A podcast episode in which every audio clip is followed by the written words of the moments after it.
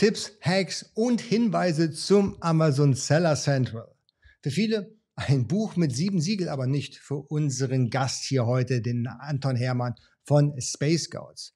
Er hat hier in diesem Video extremst wertvolle Hinweise, die du als professioneller Amazon-Seller auf jeden Fall kennen solltest. Dieses Video ist im Übrigen entstanden aus dem Livestream vom AMZ Pro One Club. Dort haben wir Experten im Talk immer dienstags 19 Uhr. Also wenn du das ganze Video sehen möchtest oder auch die anderen Experten hören willst, dann solltest du dich jetzt unten registrieren, beziehungsweise unten findest du den Link zur Registrierung. Und jetzt will ich dich nicht länger auf die Folter spannen. Los geht's mit Anton Hermann von Space Scouts. So, auf was müsst ihr aufpassen? Also, wenn ihr auf Einstellungen geht und FBA-Einstellungen, dann werdet ihr ein paar dieser Punkte sehen. Witzig, was ich auch äh, lange nicht wusste, dieses Menü sieht bei, von Seller zu Seller unterschiedlich aus. Teilweise sind die Kästchen woanders, teilweise äh, fehlen irgendwelche Einstellungen, die ein anderer Seller hat. Also, es ist sehr amüsant zu, anzuschauen, wie Amazon da AB testet oder vielleicht auch einfach verbuggt ist. Aber ähm, hier bitte ganz genau aufpassen. Also das Erste und Wichtigste, und wenn ihr das schon mitgenommen habt, dann kann ich, dann kann ich den Computer runterfahren, äh, weil, weil dann habt ihr schon einiges gewonnen.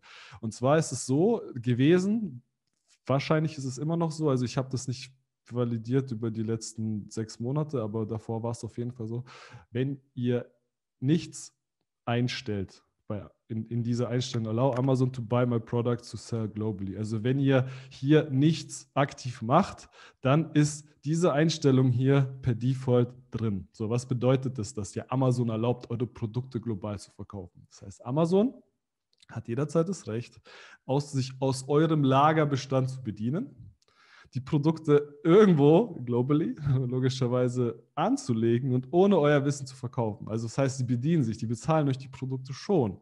Das heißt, die, äh, denen gefällt irgendwie, denen gefallen irgendwie diese, diese Bierdecke äh, und die sehen da einen Markt in äh, Italien oder in, weiß ich nicht, Mexiko oder sowas. Also es ist eher unwahrscheinlich, dass es über den Teich geht, aber in, innerhalb von Europa ganz normal.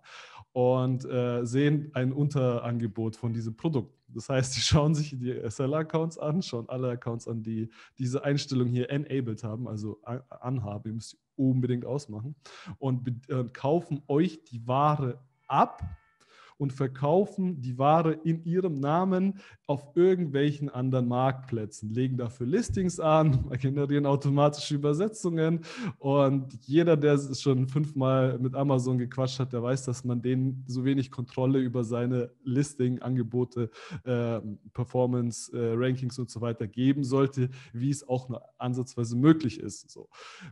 Stories, die da passieren können, haben wir alle schon gesehen. Ein Kunde von uns hat, also die meisten haben das ja nicht gecheckt, weil das eben als, also per Standardeinstellung aktiviert ist. Ähm, hat ein Produkt, was sich in Deutschland gut verkauft. Amazon hat es abgekauft, in Frankreich verkauft, war keine deutsche, An äh, französische Anleitung dabei. Wieso auch? Er hat es ja nur in, in, Deutschland verkauft.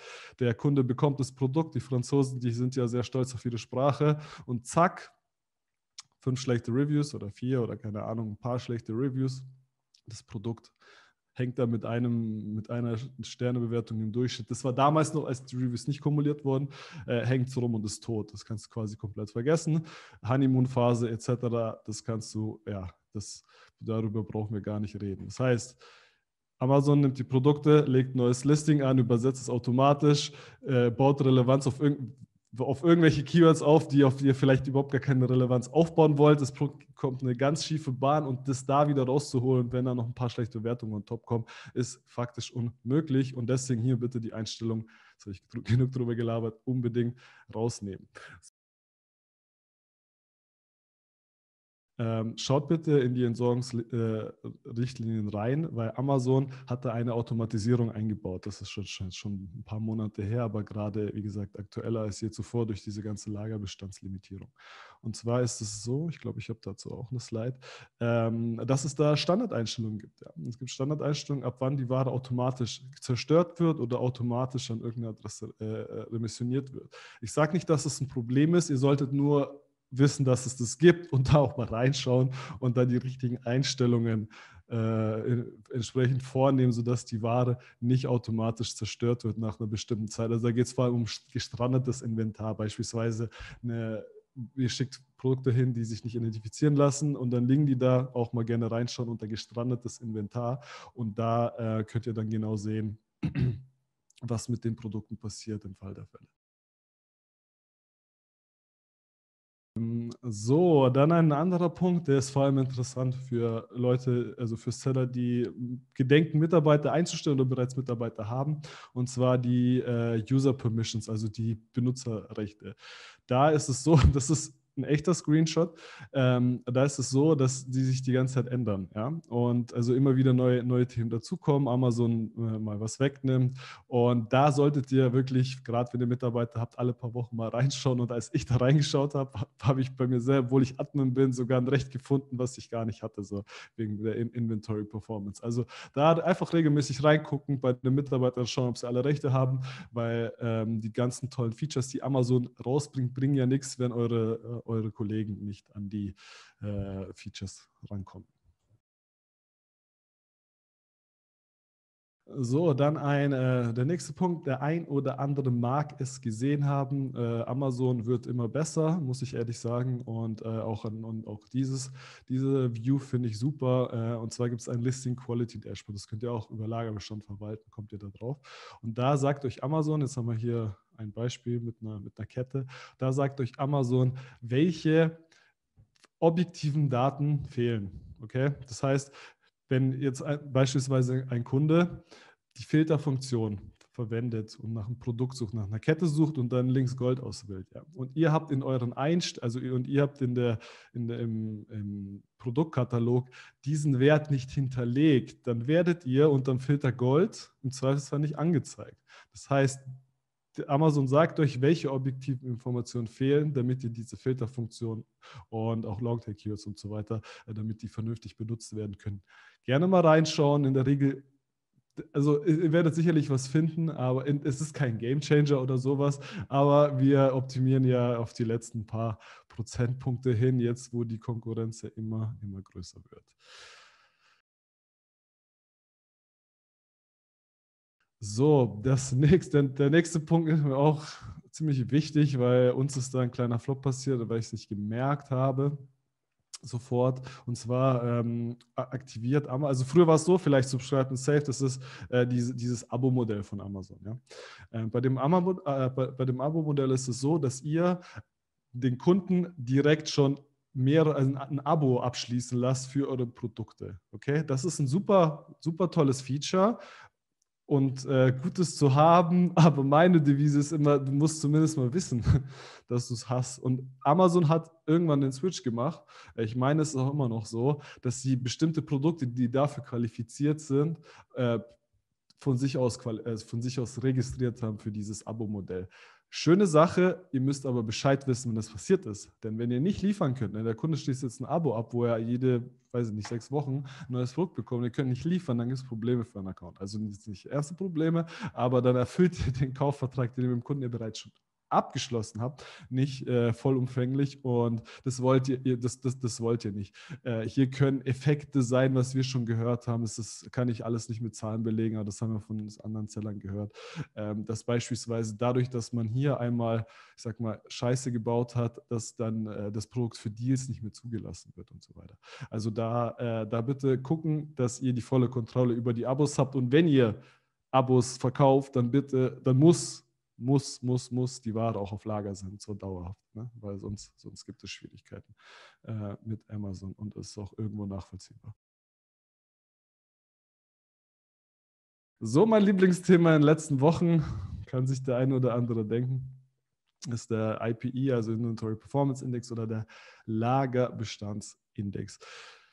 Hier vorab, wie das ganze System erstmal funktioniert. Also der ein oder andere hat das Webinar von Amazon vielleicht gesehen, aber grundsätzlich gibt es bei Amazon drei potenzielle Bottlenecks. Das erste Bottleneck ist der Inbound, also die Warenanlieferung. Das zweite Bottleneck ist der, oder potenzielles Bottleneck ist der Outbound, also der Versand an den Endkunden. Und das dritte Bottleneck, das ist die tatsächliche physische Lagerkapazität der Amazon Versandzentren. Okay?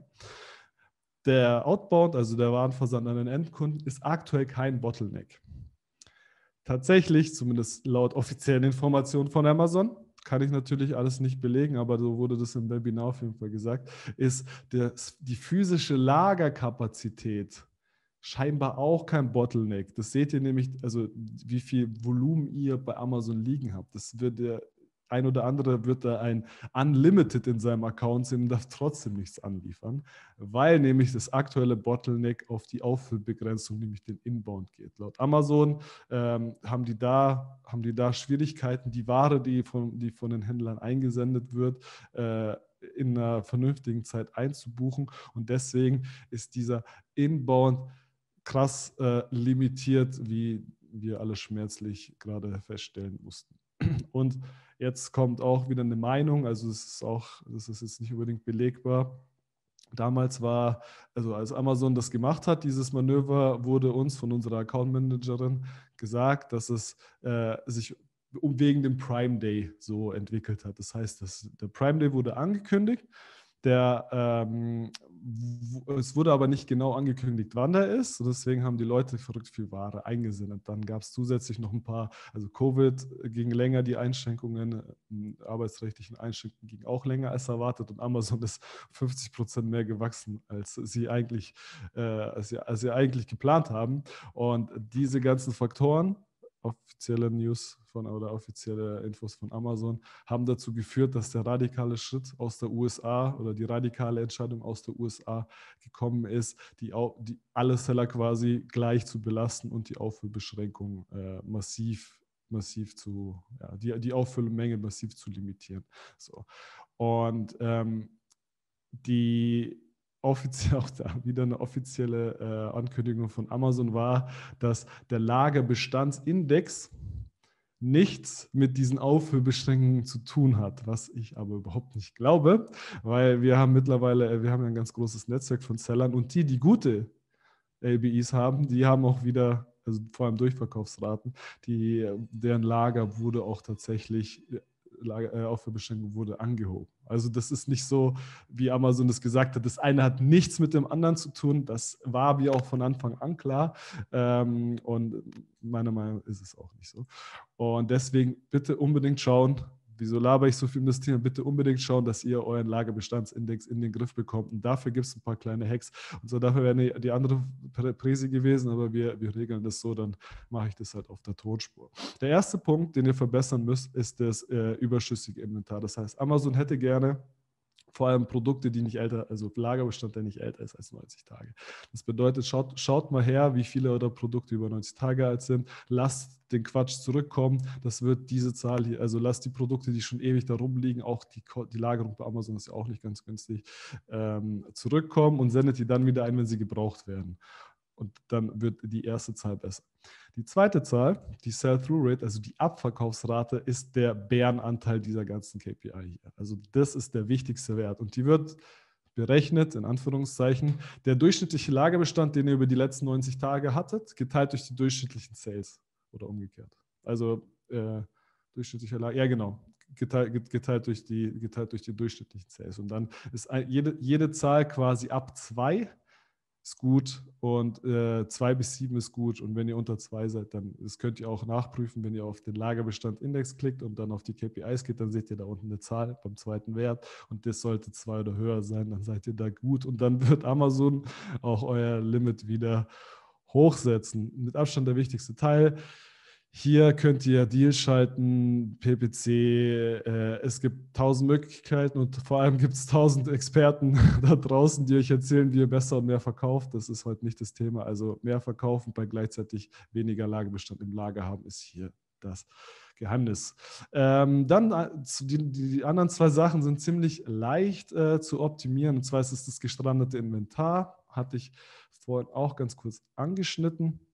Da ist es so, dass äh, jeder, jeder Lagerbestand, der Amazon nicht zugewiesen, äh, den Amazon nicht zuweisen kann, landet unter gestrandetes Inventar. Das ist einfach ein Reiter in eurem, in eurem Seller Central und dann seht ihr, wie viele Produkte da rumliegen. In der Regel passiert das immer wieder mal, dass eurem Produkt irgendwelche Produkte äh, zugewiesen werden, die vielleicht auch gar nicht von euch sind. Also wir haben da die wildesten Sachen schon zurückbekommen, die wir auch gar nicht verkauft haben, weil Amazon es einfach falsch eingebucht hat oder so. Da gerne reinschauen und die Ware zerstören, remissionieren. Mittlerweile gibt es auch viele andere Programme von Amazon, zum Beispiel Liquidierung. Äh, das heißt, es wird, die Ware wird an irgendwelche Großhändler rausgegeben. Äh, also jetzt, es passt jetzt nicht zu Stranded Inventory, das ist eher zu einem, zu einem ersten Punkt zum ähm, äh, Überbestand, äh, hatte ich da noch vergessen zu sagen. Also äh, die, es gibt Amazon Outlet, es gibt die Amazon Liquidierung, es gibt mittlerweile in UK gibt es auch Amazon Spende, kommt hier sicherlich auch bald. Das heißt, ihr könnt eure Produkte spenden, äh, remissionieren, also zurückholen und in letzter Instanz halt zerstören. Aber das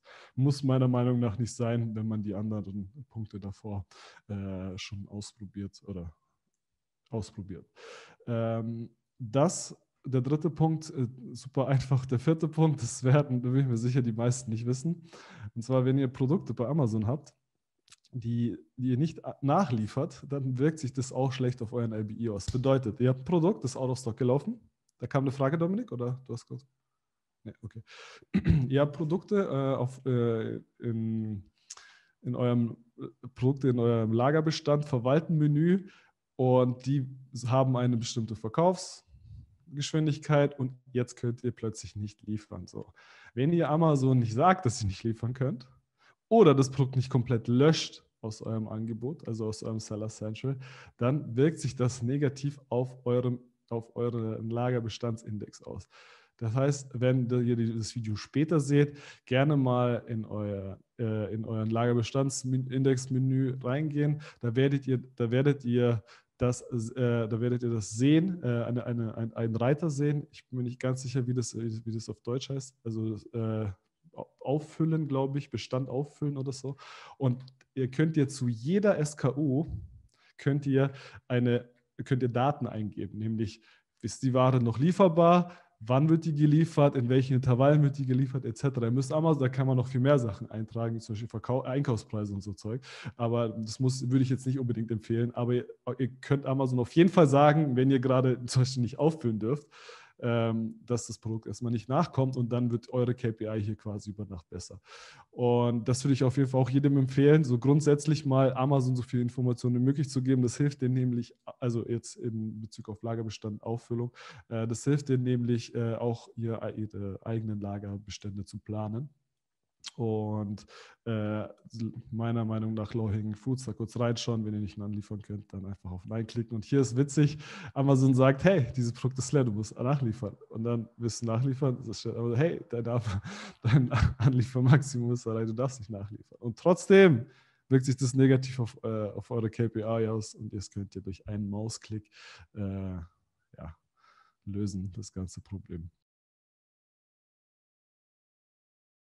Wie ähm, kommuniziert man mit dem Amazon-Support? Und da habe ich auch eine ganz, also ich weiß nicht, wie viele hunderte Support-Tickets ich schon geschrieben habe, wie viele tausende blöde Antworten ich bekommen habe. Aber erste, erste Regel, wahrscheinlich mit die wichtigste, traue niemals der ersten Antwort. Das heißt, wenn Amazon, das hört sich absurd an, aber ist leider so, ne?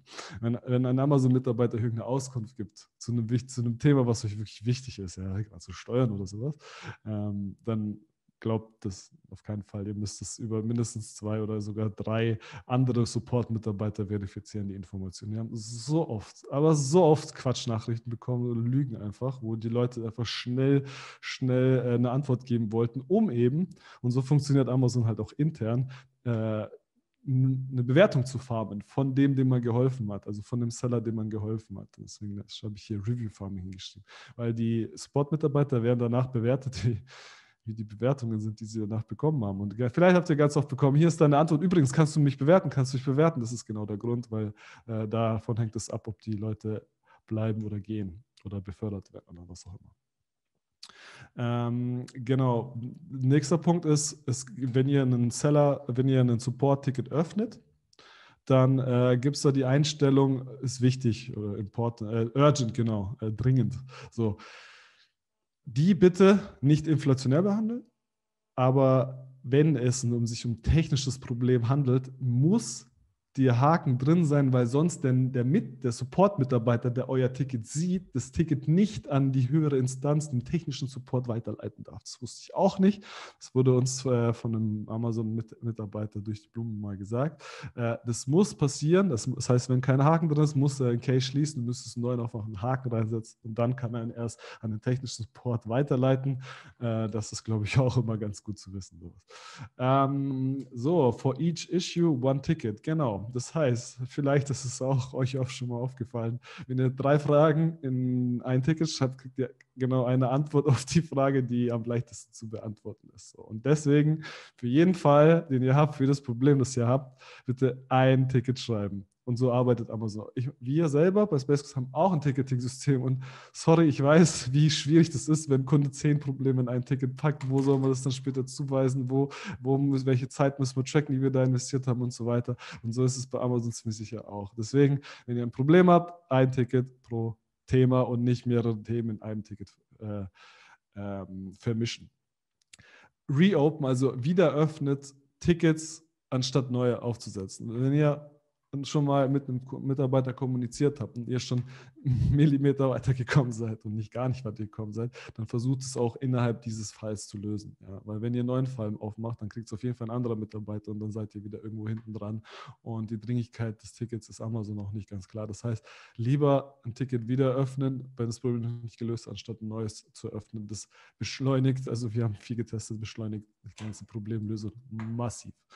Äh, nur das Problem ist, dass äh, sich das Ganze nach zwei Tagen eben nicht, ich glaube, 48 Stunden, vielleicht haben die es auch geändert, äh, eben nicht wieder öffnen lässt, dann müsst ihr zwangsläufig ein neues Ticket eröffnen.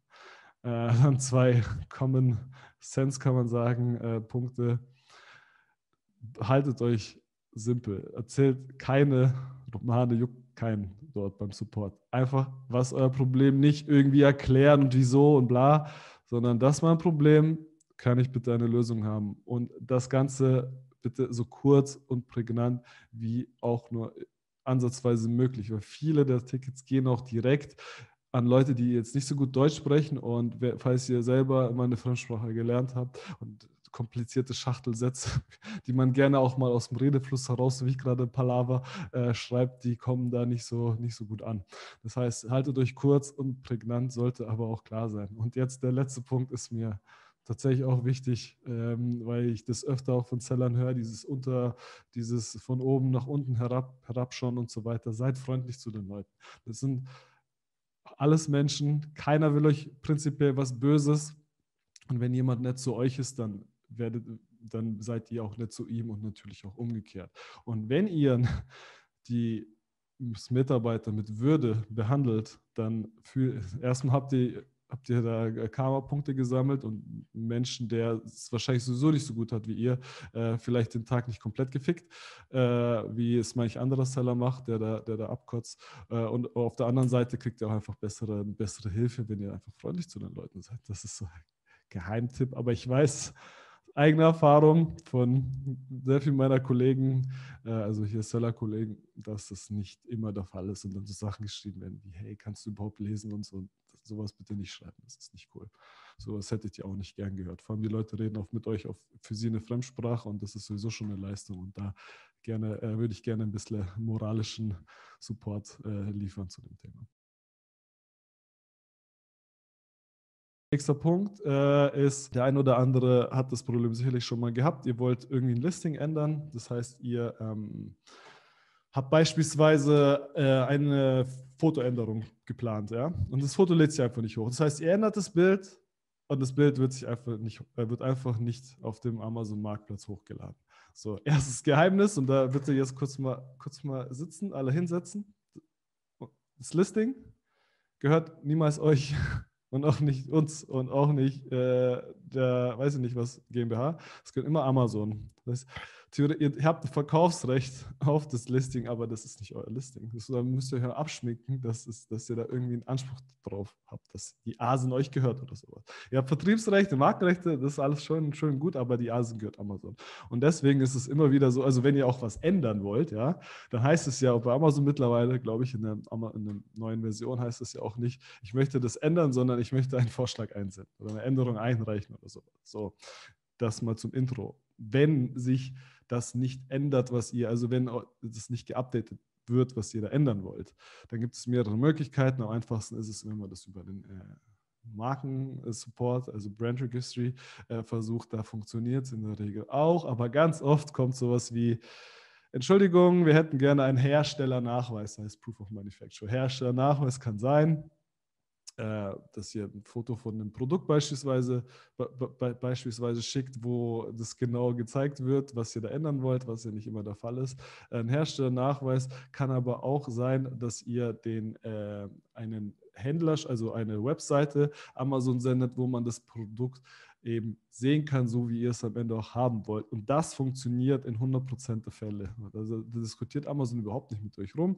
Ähm, so was meine ich genau. Wir haben quasi, um eben solche Tickets schnell durchzubekommen, ohne groß mit Amazon rumzudiskutieren, man muss immer einen Grund eingehen, wieso ist, aber sagst du, hey, das ist, das ist die Markenwebseite, ihr habt sicherlich eine eigene Webseite, jetzt macht ihr vielleicht eine Unterseite, über die man nicht public unbedingt hinkommt. Und da machen wir das so, dass wir jedes Listing, was sich nicht ändern lässt, da kurz hochladen mit den Änderungen, die wir haben wollen und den Link zu dem Listing quasi direkt an Amazon senden. Und dann, dann diskutiert Amazon keine Sekunde mit euch rum. Die sagen, ah, okay, oh, das ist ja die Herstellerseite, oh, krass, okay, das ist genau in der Reihenfolge, wie der das haben will. Okay, dann wird es ja passen und zack, seid ihr durch. Also das äh, funktioniert auch erschreckend gut, ähm, falls ihr da mal Probleme haben wollt. Also wie gesagt, das ist unser tägliches Brot und deswegen ähm, ja, müssen wir uns da auskennen.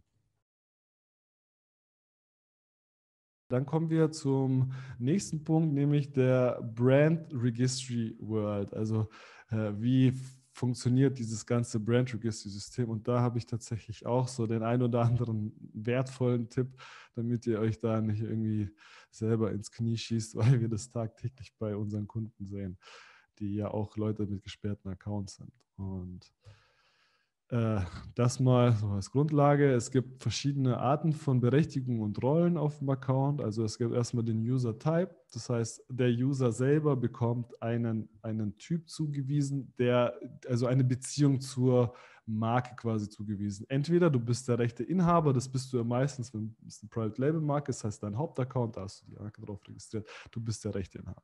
Dann kannst du natürlich auch, wenn du irgendwelche Freelancer holst und denen irgendwelche Bearbeitungsrechte geben willst, damit sie deine Listings anpassen oder, oder ähnliches, oder äh, Freelancer, die beispielsweise ein operatives Tagesgeschäft übernehmen, kannst du denen auch noch die Rolle Registered Agent, also registrierter Agent, zuweisen oder eben als Markenadministrator. Und das sind alles drei unterschiedliche Themen und du musst unterschiedliche Rechte haben, um unterschiedliche, um unterschiedliche ja, Dinge beim Amazon Brand Registry Support durchzubekommen. Äh, der Administrator kann beispielsweise neue Rollen vergeben. Das heißt, ihr müsst nicht Rechteinhaber sein, um anderen Mitarbeitern die Rechte für eine bestimmte Marke zu geben, dass sie A-Plus-Content hochladen müssen. So, auf der rechten Seite haben wir den, die, die Rollen. Das kommt, also je, jeder User in Verbindung mit einer Marke hat quasi einen User-Typen und eine User-Rolle. So, du kannst zum Beispiel Registered Agent sein und Catalog Contributor oder Brand Representative oder Authorized Reseller. So. Und ähm, um bestimmte Dinge wie zum Beispiel A-Plus-Content, das was ich gerade sagen wollte, äh, nicht A-Plus-Content, das Weinprogramm zu nutzen, äh, brauchst du auf jeden Fall die Rolle Brand Representative wenn du äh, ein Produkt überhaupt mal verkaufen willst, das, Amazon wird da immer strenger, dann brauchst du zumindest mal die Rolle autorisierter Wiederverkäufer. Das heißt, dass du das Listing überhaupt dich an die ASIN überhaupt dranhängen kannst. Und wenn du beispielsweise A-Plus-Content verwalten möchtest für eine Marke, dann brauchst du die Rolle Catalog Contributor. Und, und das musst du auch, das steht halt nirgendwo. Also es steht wirklich nirgendwo. Das, wir mussten uns da über hunderte Supports dahin hangeln, weil wir hatten die Rechte für eine Marke, konnten einfach kein A-Plus-Content hochladen. Dann hat uns irgendwann ein kompetenter Amazon-Mitarbeiter gesagt, ja, klar nicht, ihr habt ja auch die Rolle Catalog Contributor, nicht die nirgendwo steht. Aber genau das haben wir so äh, rausgefunden. So, und jetzt kommt important. Dieser Punkt ist mir auch sehr, sehr wichtig, denn werden, also gerade wichtig, wenn ihr eine neue Marke registriert, und zwar folgendes Problem. Nehmen wir an, ihr habt, eine, ihr habt eure tolle Marke Space Codes hier bei Amazon registriert, verkauft eure Produkte. Ähm, und dann aus irgendwelchen Gründen, weil ihr irgendein also ihr habt die Marke registriert äh, auf Space Goats, ihr habt einen Seller-Account auf Space Goats und ihr habt die Brand Registry auch auf Space Goats mit derselben E-Mail, selber Login, alles gleich. So wird es bei den meisten der Fall sein, ja. Und dann fällt Amazon ein, dass ihr irgendwie die 22F-Bestellung oder die USS, also One-Stop-Shop-Bestellung nicht hochgeladen habt, der Account ist gesperrt, okay?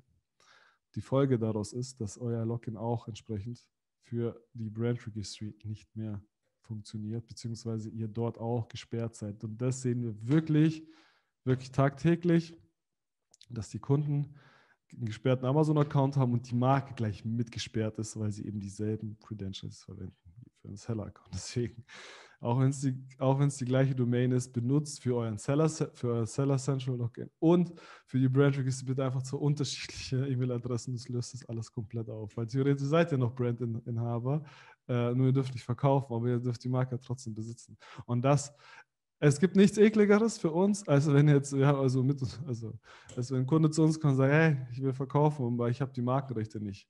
Das, äh, ihr könnt kein Foto ändern ohne da großes Tamtam, ohne hier Hersteller nach und so weiter. Ihr könnt gar nichts machen äh, und deswegen bitte unbedingt, äh, wenn es, wenn ihr noch die Möglichkeit habt, wenn es nicht schon zu spät ist, darauf aufpassen. Wow, wow, das waren ja schon mal ganz hilfreiche und spannende Tipps, Tricks und Hinweise zum Seller Central von Amazon. Und sowas gibt es nur bei AMZ Pro One, dienstags 19 Uhr im Livestream. Da haben wir jede Woche Experten mit am Start, die dir genau solchen Content liefern, solche Informationen. Und ich lade dich ein, jetzt Mitglied zu werden bei AMZ Pro One. Den Link findest du unten in der Videobeschreibung. Und lass es mich wissen, was sind deine Tipps, Hinweise und Tricks zum Seller Central. Unten bitte die Kommentarfunktion nutzen. Den Daumen nach oben, da würde ich mich sehr drüber freuen. Das hilft mir hier auf YouTube noch mehr Menschen zu erreichen. Abo-Button und Glocke hast du hoffentlich schon längst aktiviert. Und wir sehen uns beim nächsten Video. Bis dann. Tschüss.